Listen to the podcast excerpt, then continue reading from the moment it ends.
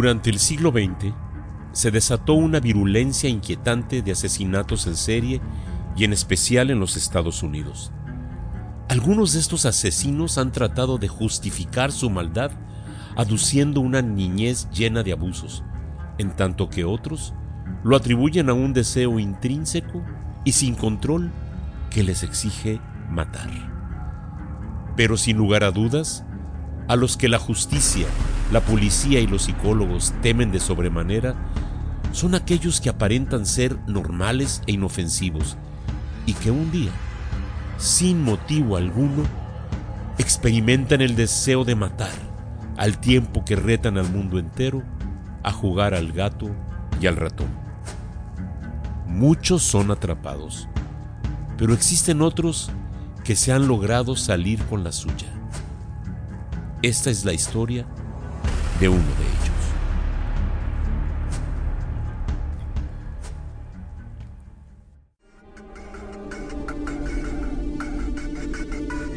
Las más grandes plumas de todos los tiempos nos han regalado las mejores narraciones de hechos insólitos, personajes diabólicos, situaciones escalofriantes y sucesos que nos mantienen al filo de la butaca. Pero ninguna de ellas puede compararse a lo realmente escalofriante, los sucesos reales. Historias de Misterio presenta Crímenes Reales.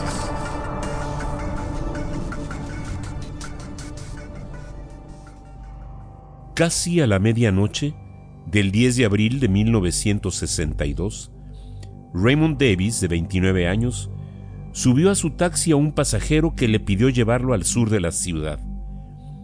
Oceanside está ubicada en el sur de California y pertenece al condado de San Diego y colinda con el campo militar Pendleton. El tripulante y su pasajero arribaron a la lujosa comunidad St. Malo. Tan pronto Davis detuvo el auto, su pasajero, sin decir palabra alguna, accionó sobre su espalda una arma de calibre 22. Pocos segundos después, un segundo disparo impactó la cabeza del conductor. La mañana siguiente, el cuerpo de Davis fue encontrado abandonado en un callejón justo detrás del número 1926 de la calle South Pacific. La policía reveló que previamente habían recibido una llamada del asesino advirtiendo que cometería el crimen. Poco después del asesinato de Davis, el desconocido volvió a llamar a la policía para informarles que su siguiente objetivo sería atacar a algún autobús al azar. La segunda amenaza no se cumplió. Cuatro años más tarde, el 30 de octubre de 1966, Cherry Joe Bates, de 18 años, se encontraba en la biblioteca de la Universidad de Riverside en el sur de California. Alrededor de las 9 de la noche, se dirigió a su Volkswagen Beetle. La marcha de su auto no funcionó. Un joven llegó a este lugar para auxiliarla. Después de revisar el vehículo, le aseguró a Cherry Joe que la batería se había dañado y que se ofrecía a llevarla a su casa. Ella aceptó.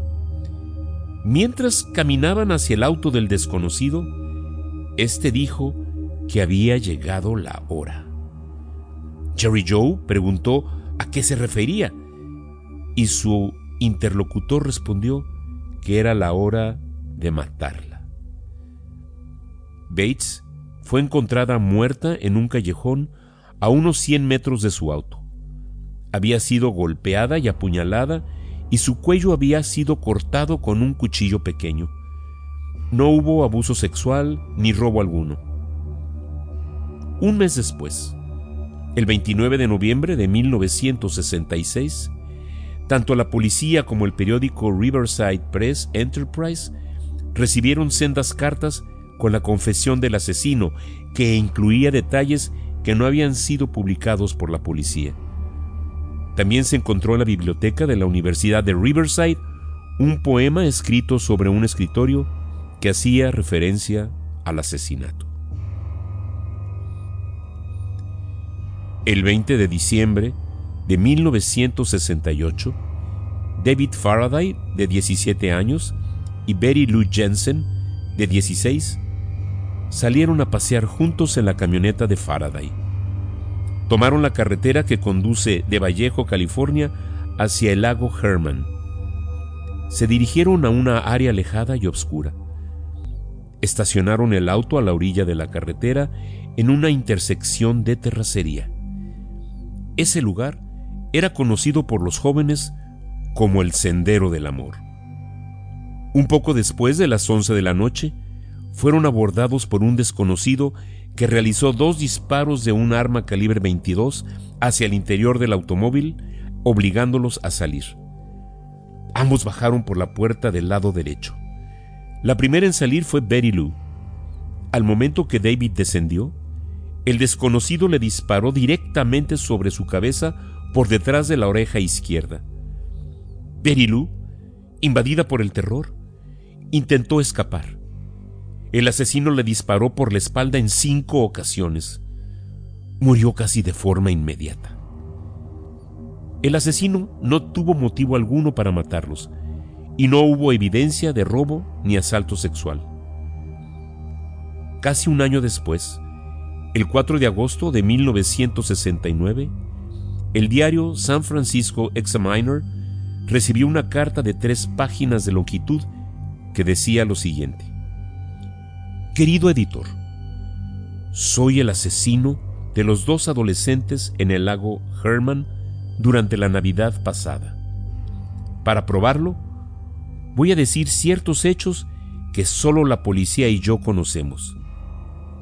Y así, en dicha carta, describió con exactitud la marca de la munición utilizada, el número de disparos percutidos y la posición en la que quedaron las víctimas.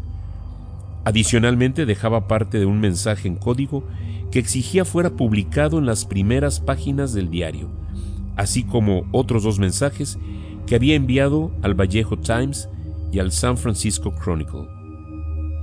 La policía pidió al incógnito más pruebas. Al día siguiente, otra carta fue entregada al San Francisco Examiner, en la que explicaba que había pegado una pequeña linterna al cañón de su arma y que así había podido apuntar a Betty Lou en la oscuridad de la noche. El asesino se autonombró el Zodíaco y firmaba con un símbolo que lo identificaría de ahí en adelante, una cruz celta. Las cartas codificadas fueron descifradas y en ellas declaraba que le gustaba matar porque era divertido Consideraba que el ser humano era el animal más peligroso de todos y que las personas que mataba se convertirían en sus esclavos en el paraíso. Darlene Ferrin tenía 22 años y estaba casada con Dean Ferrin. Tenían una pequeña hija y vivían en Vallejo, California. El 4 de julio de 1969, Darlene había planeado ir al cine a San Francisco con su amigo Mike Mago, de 19 años. Pero los planes cambiaron porque decidió ir con su hermana a festejar el Día de la Independencia. Su marido había planeado hacer una reunión en casa cuando terminara su turno de trabajo. Darlene dejó a su hermana y se dirigió a casa para preparar la reunión y relevar a la niñera alrededor de las 11.30 de la noche, salió nuevamente diciendo que iría a comprar algunas cosas. Darlene recogió a Mike Mago y se dirigieron al estacionamiento del club de golf Blue Rock Springs. Alrededor de la medianoche, un auto se detuvo junto a ellos. El conductor los observó y salió del estacionamiento.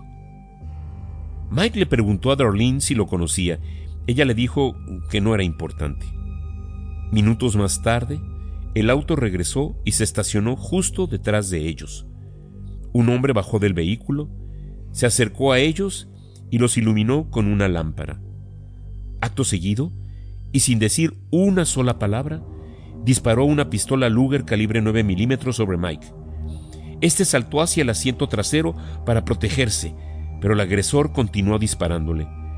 Cuando pensó que había acabado con Mike, dirigió su ataque hacia Darlene. El asesino regresó a su auto para huir, pero al escuchar a Mike gritar, regresó de inmediato para disparar de nuevo a ambos. Volvió a su auto y escapó a gran velocidad.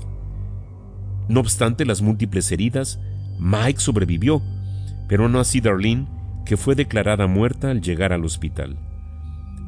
A las 12.40 de la mañana, la policía recibió una llamada telefónica anónima. La persona dijo que quería reportar un asesinato doble. Les indicó el lugar del crimen, así como el color del auto y les confirmó que él había cometido ese asesinato, al igual que el de Betty Lou Jensen y David Faraday, cerca de la Navidad de 1968. Cecilia Shepard, de 22 años, y Brian Hartnell, de 20, se habían conocido en la Universidad Pacific Union en Anwin, California. Cecilia se había mudado a Riverside, pero había viajado ese fin de semana al Valle de Napa para visitar a sus amigos.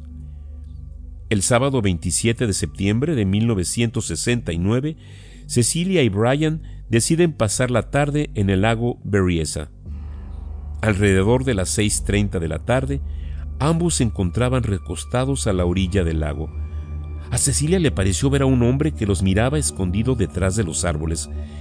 Brian yacía boca arriba, por lo que le pidió a Cecilia que observara lo que ese hombre hacía. Después de unos minutos, el extraño caminó hacia ellos. Cecilia pudo ver que el desconocido empuñaba una pistola. Iba vestido totalmente de negro y portaba una capucha larga que le cubría por completo el rostro y que ostentaba el símbolo de una cruz dentro de un círculo.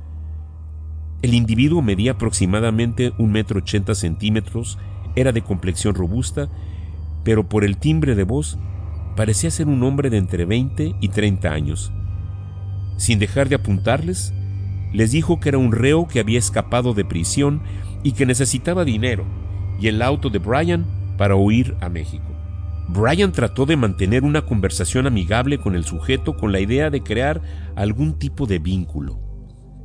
Le dijo que no tenía dinero, pero que, como estudiante de sociología, tal vez lo podía apoyar de una mejor forma. El desconocido le dio a Cecilia varios trozos de cuerda y le ordenó que amarrara las manos de Brian. Posteriormente, ató a Cecilia y los obligó a que se recostaran sobre sus estómagos.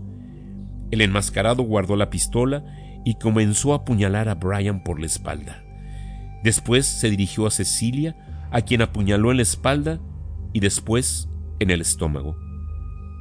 El asesino se dirigió a la carretera en donde se encontraba estacionado el auto de Brian. Utilizando un marcador, escribió sobre la puerta las fechas de los asesinatos de Vallejo, así como la fecha de ese día, y rubricó utilizando el símbolo del asesino del zodiaco. A las 7.40 de la tarde, la policía recibió una llamada telefónica en la que se reportaba un asesinato doble. La persona en el teléfono dijo haber sido quien cometió los crímenes. Dos días después, Cecilia murió en el hospital, víctima de las heridas. Milagrosamente, Brian sobrevivió para contarlo. El 11 de octubre de 1969, alrededor de las 9.30 de la noche, Paul Lee Stein, de 29 años, manejaba su taxi en el centro de San Francisco.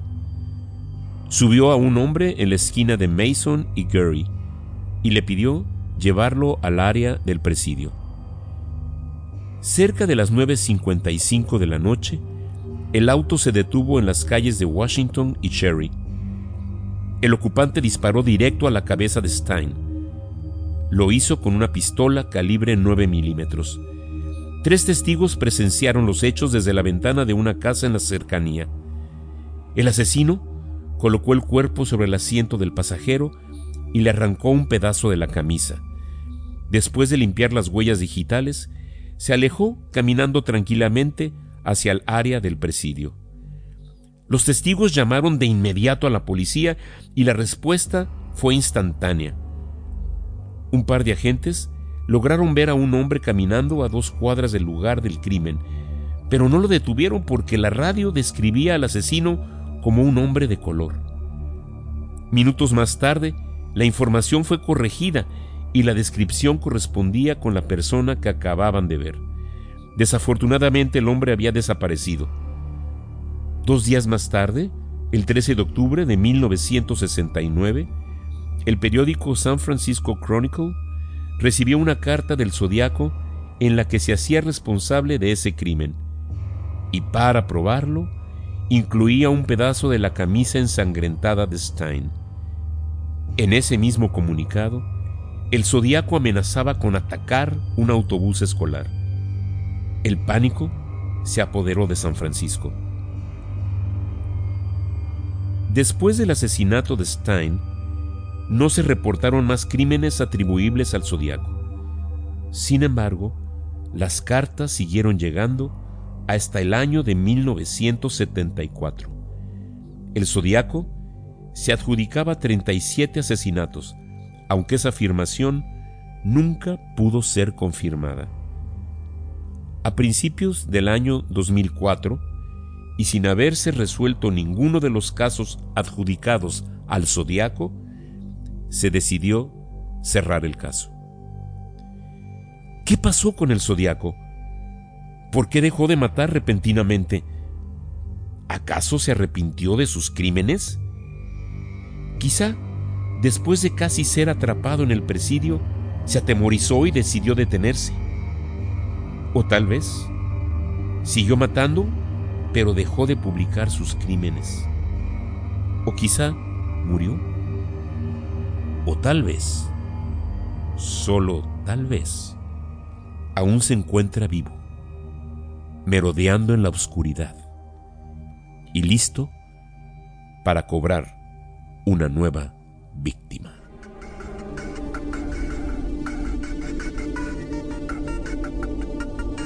Estas fueron las historias de misterio, escrito y narrado por Edgar González.